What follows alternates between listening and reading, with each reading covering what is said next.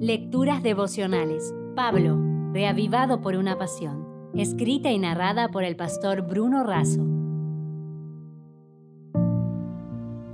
Hoy es 10 de diciembre, el único y el mejor.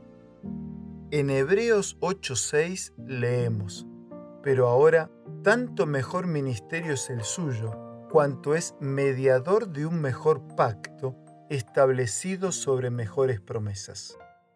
Dios ordenó construir el santuario en el desierto para que los creyentes tuviesen una lección objetiva del plan de salvación. Los sacrificios en los que participaban o presenciaban eran fuertes representaciones destinadas a mostrar la gravedad del pecado, el precio del rescate, la inmensidad de su gracia, la seguridad del juicio y la extirpación final del pecado. Pablo dice que Cristo es el único y mejor mediador, artífice de un mejor y nuevo pacto establecido sobre mejores y nuevas promesas. La promesa de un nuevo pacto fue dada a través de Jeremías por medio de una profecía que anunciaba la restauración. Dios liberó a su pueblo de la esclavitud en Egipto y le dio la ley para protegerlos y diferenciarlos de las prácticas paganas. Primero viene la gracia, es decir, la liberación, y como consecuencia la obediencia por amor. En el nuevo pacto, el Señor coloca sus leyes en nuestras mentes y las escribe en nuestro corazón. Sin embargo, esto requiere nuestro asentimiento y caminar dependientes y fieles. Hebreos 8 dice que Dios quiere ser nuestro Dios y que nosotros seamos su pueblo. Alguien de manera muy familiar se expresó así. Si Dios tuviera un refrigerador, seguro tendría tu foto pegada en la puerta. Somos especiales y únicos para Él. Te atiende como único. ¿Es lo mismo Dios para ti?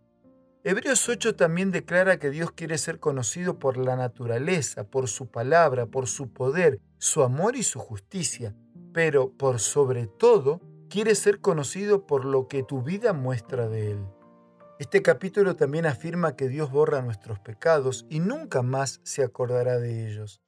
¿Cómo puede ser que el Dios que todo lo sabe se olvide de nuestros pecados? Si así fuera, ¿no dejaría de ser Dios?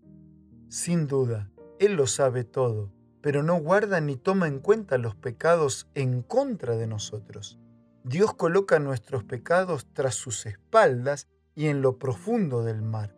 En la cruz, Cristo fue tratado como si Él hubiera hecho el mal, para que nosotros seamos tratados como si no lo hubiéramos hecho, porque el mal fue traspasado de nuestra cuenta a la cuenta de Cristo.